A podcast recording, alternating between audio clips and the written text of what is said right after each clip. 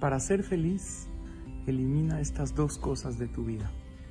El temor de un mal futuro y el recuerdo de un mal pasado. Porque el futuro aún no ocurre y el pasado ya no importa.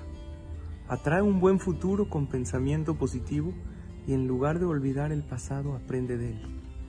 Pero ya suelta las emociones que te aferran a ese pasado que ya terminó. Vivir tu presente intensamente te hará sentirte mucho mejor y verás que es más fácil vivir la vida momento a momento con fe y alegría.